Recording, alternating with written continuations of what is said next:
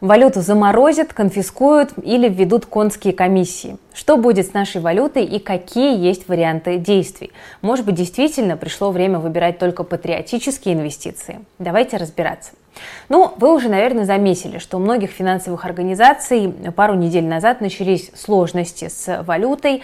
Если вы в подсанкционном а, банке, вы не можете ни продать, ни купить недружественную валюту.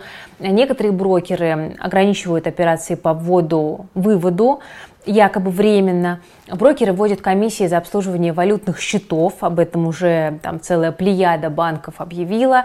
Вводятся повышенные комиссии за валютные переводы. Некоторые банки вообще перестали валюту переводить э, в другие банки, даже внутри России. Такие операции осуществляются с использованием зарубежной инфраструктуры, то есть тут как бы якобы есть угроза блокировки средств.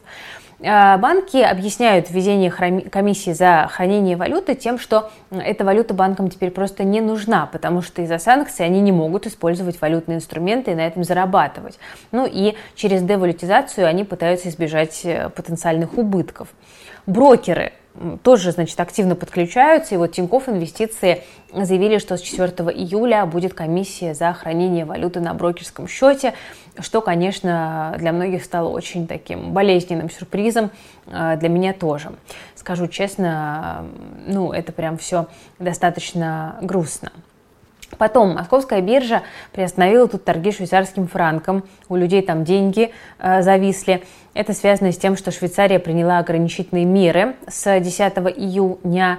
Биржа работает с банками-корреспондентами сейчас для возобновления торгов, но решат ли когда-то проблему, мне не очень понятно. Ну, короче говоря, ситуация становится хуже буквально с каждым днем. Хочу поговорить о рисках, которые сейчас связаны с валютой, и самая большая угроза – это, конечно, санкции против НКЦ.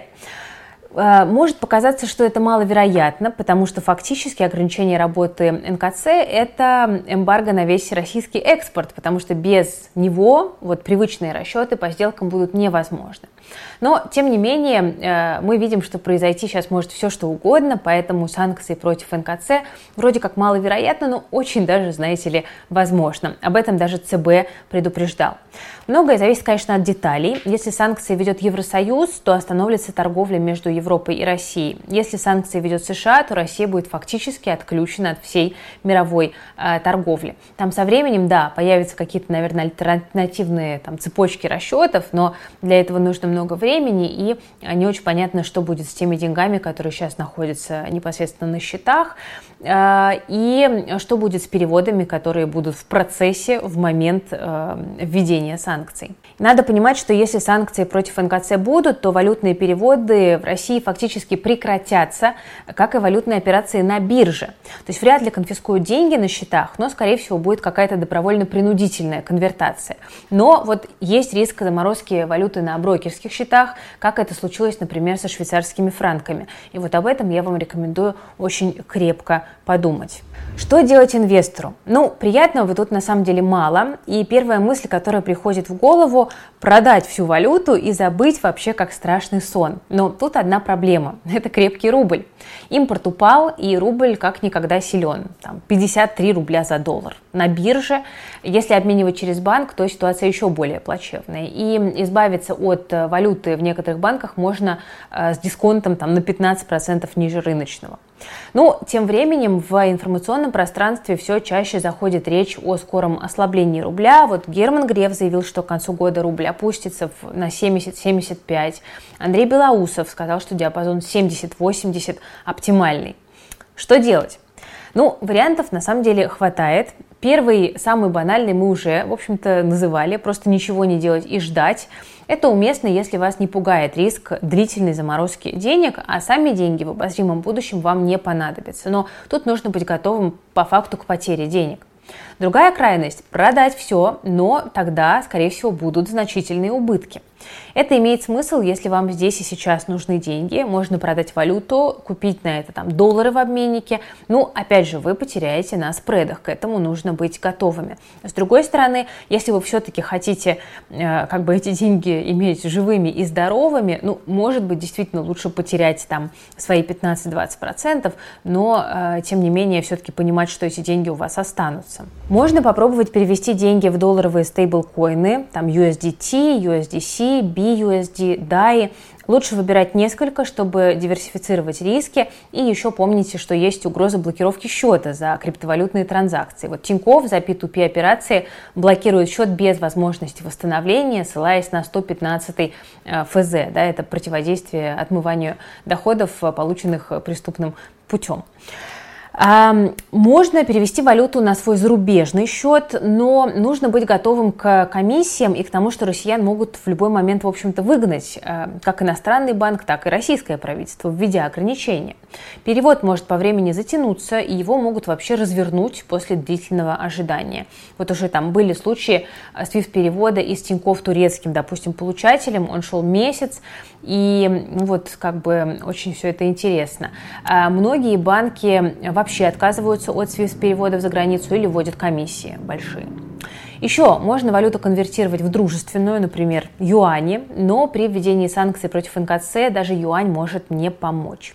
Тиньков предлагает закупить их валютные фонды, э, так сказать, увеличите риск в два раза, да, и фонды, и деньги. Ну, такое. Ну, то есть вариантов достаточно, их можно комбинировать, хороших нет.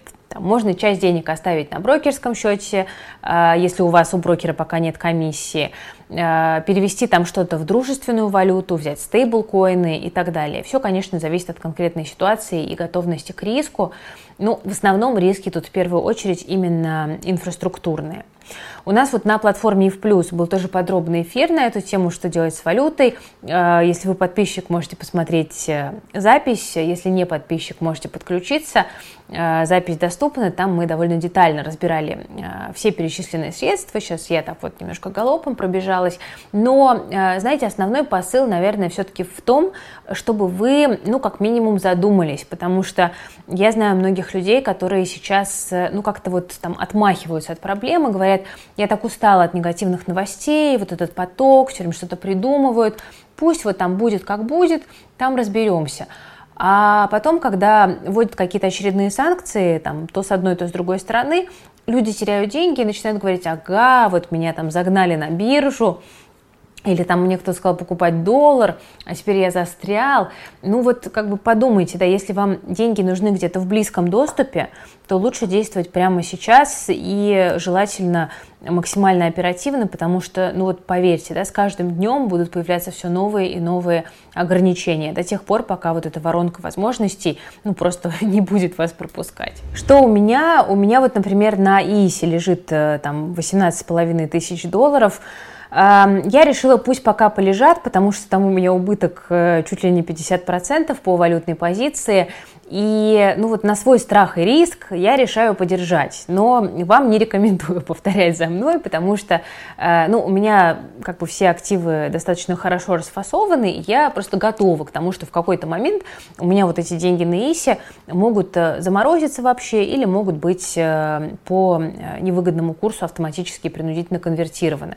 Вот. Но я хотела бы немножко подождать, потому что у меня, во-первых, до трех лет существования ИС остается месяц, ну и, э, кроме того, э, все-таки я предполагаю, что ближе к августу курс доллар должен отрасти. Поэтому вот этот свой там 1% в месяц я заплачу, а дальше посмотрим. Потому что, ну, перескакивать в юань сомнительно, честно говоря, с учетом того, что у нас Банк Китая проводит политику последовательного ослабления своей национальной валюты и пытается поддержать экономику.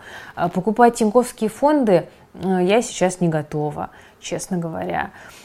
Выводить, терять льготу э, и еще и с убытком, да, как бы фиксировать позицию, ну, тоже такое себе. В общем, решила немножко подождать. Это вот такое мое мое действие, но я поясню, да, что я все равно там часть э, какой-то валюты продала, часть валюты раскидала по разным банкам, и вот я рассказываю просто про свой там конкретный кейс с ИИСом.